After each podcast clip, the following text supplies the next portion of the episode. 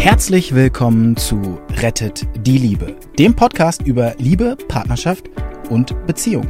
Nichts ist im Leben wohl so bedeutend und wichtig wie die Liebe. Und das betrifft alle Menschen dieser Erde, egal wo und wie sie leben. Die erfahrene Ärztin Dr. Beate Strittmatter hat über die Jahre erkannt, dass Krankheitsursachen oft in unglücklichen Beziehungen zu suchen sind. Und sie hat in Zusammenarbeit mit Experten herausgefunden, dass es Regeln gibt, die für alle Partnerschaften gleich sind.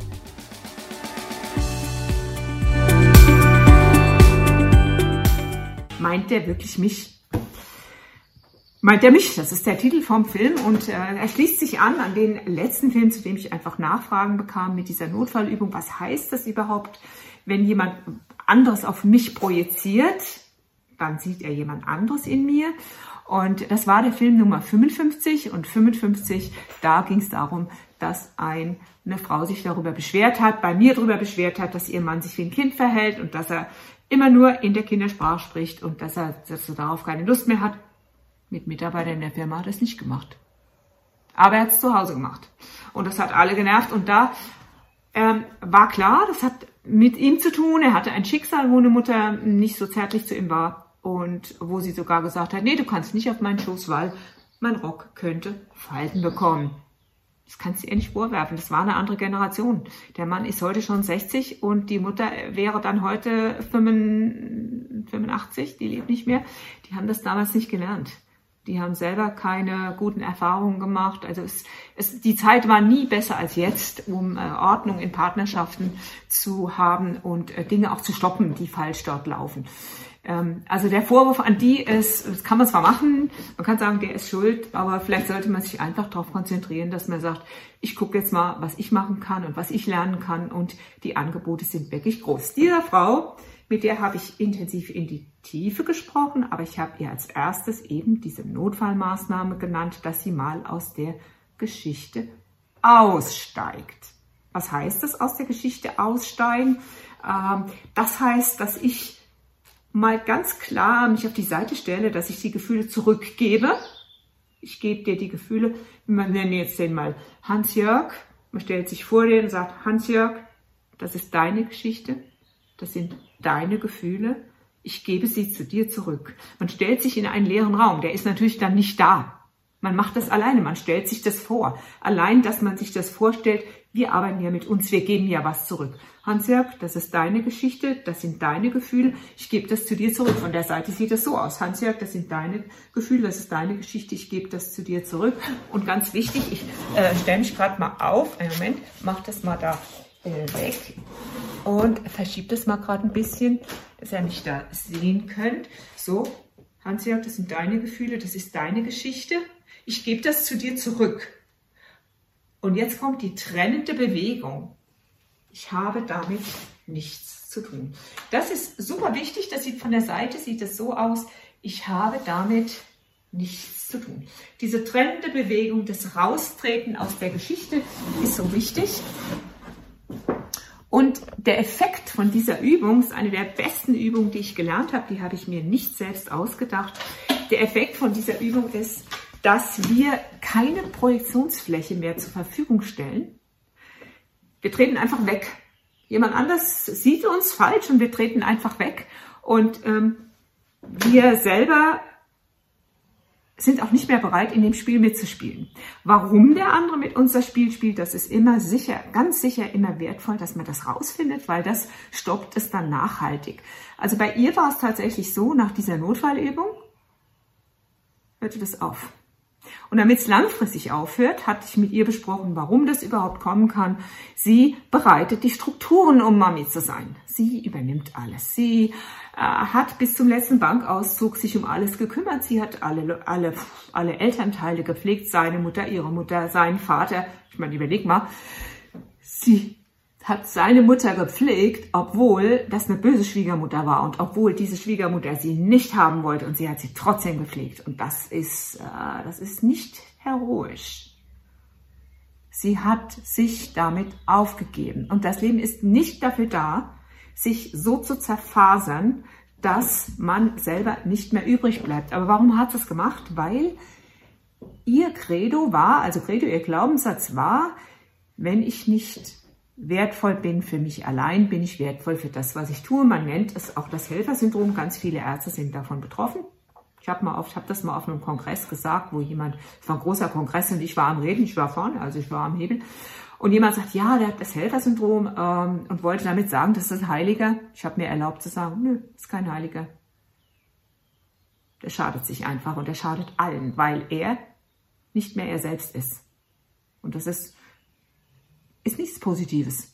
Du musst da mal gucken, was ist mit dir los. Das Positivste, was du der Welt geben kannst, ist, wenn du ganz bei dir bleibst, wenn du deine Talente und Fähigkeiten findest, deine Aufgaben findest und dann kannst du was in die Welt zurückgeben.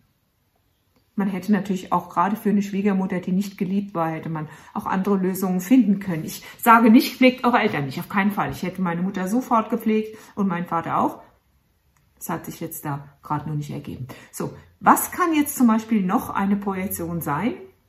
Also sie hatte die Strukturen, hat sie dafür zur Verfügung gestellt. Sie hat verstanden, überlass doch mal die Dinge den anderen auch und guck doch mal auch nach dir. Schau doch mal nach deinen Themen. Ich habe eine weitere absolut spannende Projektion erlebt, wo eine Mitarbeiterin im Ministerium die hatte in leitender Funktion und die hatte eine Assistentin. Und die Assistentin, die hieß Helga. Und Helga hat sie immer geärgert. Helga hat es fertiggebracht. Das war ihre Assistentin. Das muss man sich mal überlegen. Helga hat es fertiggebracht und hat ihr in der Sitzung gesagt, vor ihren Vorgesetzten, ich weiß nicht, wo du das wieder versteckt hast und ich weiß nicht, wo du das, äh, wo du das hingeschlampt hast. Und nee, davon habe ich nichts gehört, das hast du mir nicht gesagt. Die hat sich ständig reingerissen. Helga hat ihr auch Arbeiten einfach entwendet und hat es als ihr eigen und bla bla bla als ihr eigenes ausgegeben. Das geht überhaupt nicht, gar nicht. Und sie hat sich aufgeregt und aufgeregt und aufgeregt und aufgeregt. Hat sie ihr gesagt, wollen Sie vielleicht in meiner kleinen, nicht repräsentativen Studiengruppe mitmachen? War ein Scherz, ne? Ich meine, ich habe die Leute halt gesammelt, um zu sehen, ob das funktioniert. Und ich habe ihr gesagt, treten Sie aus der Geschichte raus, Helga projiziert was auf Sie. Aber Sie projizieren auch was auf Helga, da stimmt irgendwas nicht. Wer war denn Helga von früher? Sound der Kindheit. Hier, in dem Buch, was auf euer Klo gehört. Übrigens kriege ich Rückmeldung. Das Buch liegt am Klo und es funktioniert wirklich. Ich lese jeden Tag eine Seite. Sound der Kindheit. Ja, sie hat mir gesagt, es war ihre Schwester. Und ihre Schwester hat sie damals genau so geärgert. Und irgendwie, ich weiß ja auch nicht, warum die Natur sich das so ausgedacht hat, dass wir die alten Sachen wiederholen müssen. Kann die Schwester nicht einfach, kann es nicht einfach eine Erinnerung von früher sein und fertig und wir leben geradeaus vorwärts? Offenbar nicht.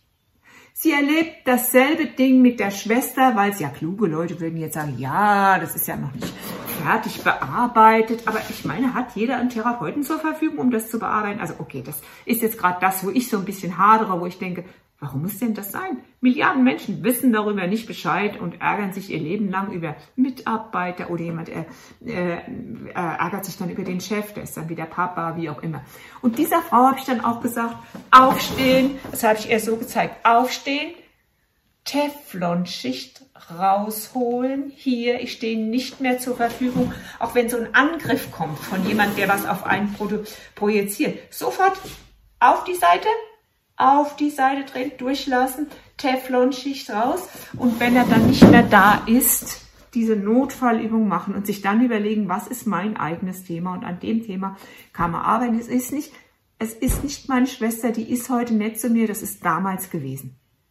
Natürlich kann man da auch, äh, die, diese Mitarbeiterin hat übrigens, das hörte auch sofort auf. Das mit Helga hörte sofort auf. Ich hätte, wäre gern dabei gewesen, als Helga sie in den neuen Zustand getroffen hat. Die hat sich wahrscheinlich die Augen gerieben. Äh, was ist hier los? Ich kann gar nicht mehr mitspielen.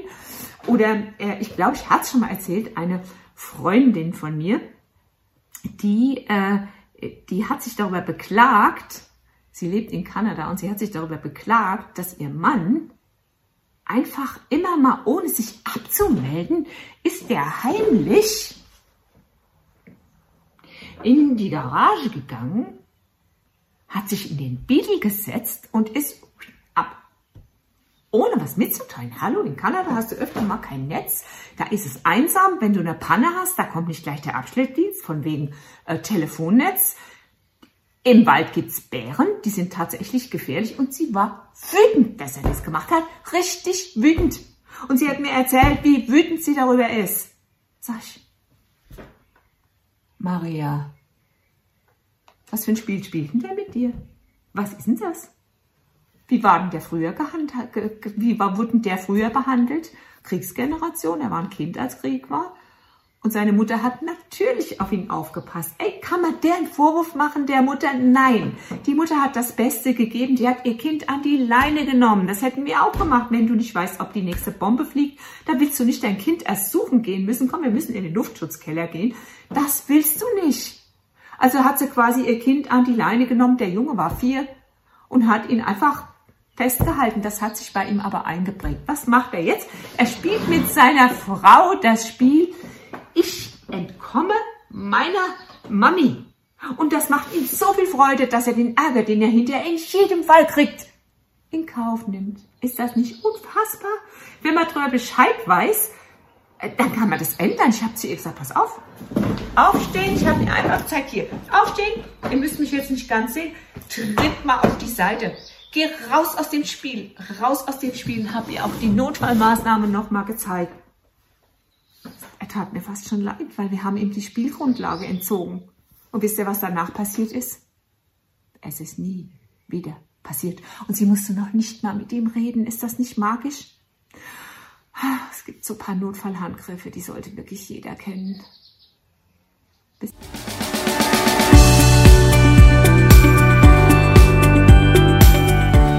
Und wie war es? Wenn es euch gefallen hat, dann abonniert gerne den Podcast. Beate Strittmatter hat auch ein Buch geschrieben, Rettet die Liebe. Dann habt ihr die Gesetze immer zur Hand. Der Link ist in den Show Notes. Macht's gut, bis zum nächsten Podcast.